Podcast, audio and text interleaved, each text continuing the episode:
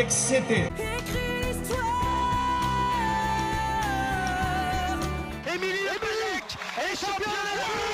Qu'est-ce qu'il veut faire Ils se mettent des gifs, des pains, mais bon.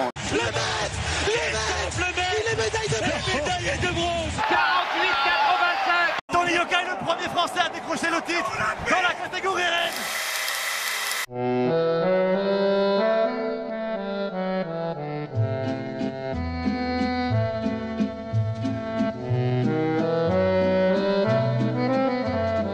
Est le samedi 16 juin 1894 à Paris, dans les bâtiments de l'université de la Sorbonne, et durant une semaine, Pierre de Coubertin va à nouveau tenter de convaincre la restauration des Jeux Olympiques deux ans après un échec. Sont présents à cette réunion le roi des Belges, le prince de Galles ou encore le grec Dimitrios Vikelas. Et c'est à la fin d'une semaine de négociations, le dernier jour de son congrès, que la restauration des Jeux Olympiques est approuvée à l'unanimité.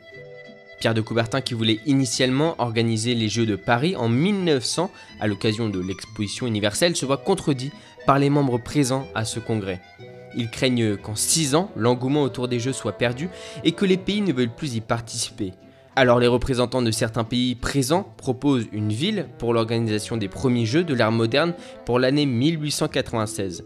C'est Londres, Budapest et Athènes qui se proposent pour accueillir les Jeux et c'est finalement Athènes qui est désignée à l'unanimité pour cette première organisation, un peu comme un retour aux sources près d'un millénaire après la fin des Jeux antiques, déjà organisés tous les 4 ans à l'époque.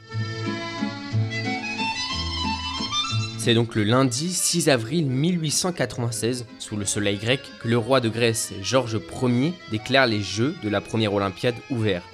16 000 spectateurs sont présents dans le stade panathénaïque d'Athènes pour entendre résonner l'hymne olympique.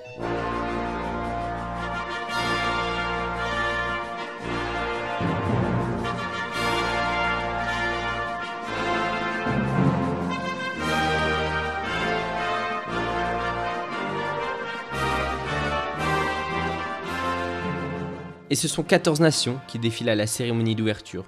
Deux pays du continent américain, les États-Unis et le Chili, un représentant pour l'Océanie, l'Australie, et aussi un représentant d'Afrique, l'Égypte. Quant au vieux continent, 10 nations prennent part à la compétition. La France, la Grande-Bretagne, l'Allemagne, l'Autriche, la Bulgarie, le Danemark, l'Hongrie, l'Italie, la Suède et la Suisse. Et ce sont 241 athlètes qui participent à cette première Olympiade, tous des hommes, zéro femme par peur que ça soit inintéressant, inesthétique et incorrect, comme le dit Pierre de Coubertin à l'époque. Et d'après le Comité international olympique créé juste après la fin du congrès de 1894 à Paris, comité qui existe toujours aujourd'hui, et qui à l'époque était présidé par le grec Dimitrios Vikelas, parmi ces 241 athlètes participant à la compétition, la majorité viennent de Grèce. Durant les 9 jours de compétition, les athlètes vont s'affronter dans 46 épreuves différentes des 9 sports au programme. Il y a bien sûr l'athlétisme, la gymnastique, le vélocipède, la lutte, l'haltérophilie, la natation, le tennis et le tir. Et durant ces premiers Jeux olympiques, l'épreuve phare et attendue de tous est celle du marathon. Et pas de déception du côté des Grecs, puisque ce premier marathon olympique est remporté par leur compatriote Pyridon Louis le vendredi 10 avril. Il devient un héros national et grâce à sa victoire, il reçoit des rameaux d'olivier et une médaille d'argent. Oui, pas encore de médaille d'or à l'époque. Mais l'athlète qui marquera ses premiers Jeux Olympiques, c'est l'Allemand Karl Schurmann, gymnaste, mais aussi lutteur. Il décroche ainsi 4 titres olympiques, devenant l'athlète le plus titré des Jeux Olympiques.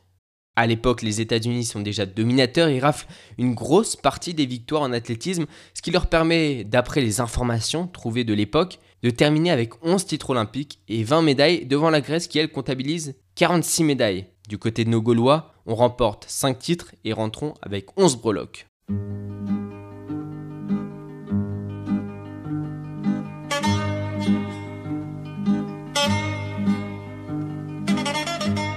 À deux jours de la fin des premiers Jeux Olympiques, le roi de Grèce invite l'ensemble des sportifs et des officiels à un banquet durant lequel il propose lors d'un discours qu'Athènes puisse organiser à chaque fois les futurs Jeux Olympiques. Seulement Pierre de Coubertin voulait que cet événement puisse voyager et être organisé à l'international. Et puis le baron avait toujours en tête d'organiser la prochaine Olympiade à Paris au moment de l'exposition universelle.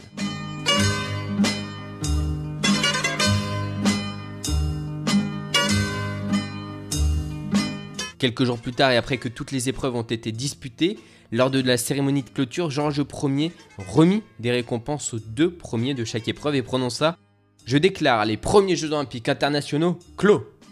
C'est ainsi que se sont terminés les premiers Jeux de l'ère moderne, les Jeux Olympiques internationaux, les Jeux de la première Olympiade ou seulement les Jeux Olympiques, le nom final n'étant pas encore défini. Mais rendez-vous dans 4 ans pour ce qui allait devenir le plus gros événement de la planète. Mais à ce moment, qui aurait pu l'imaginer?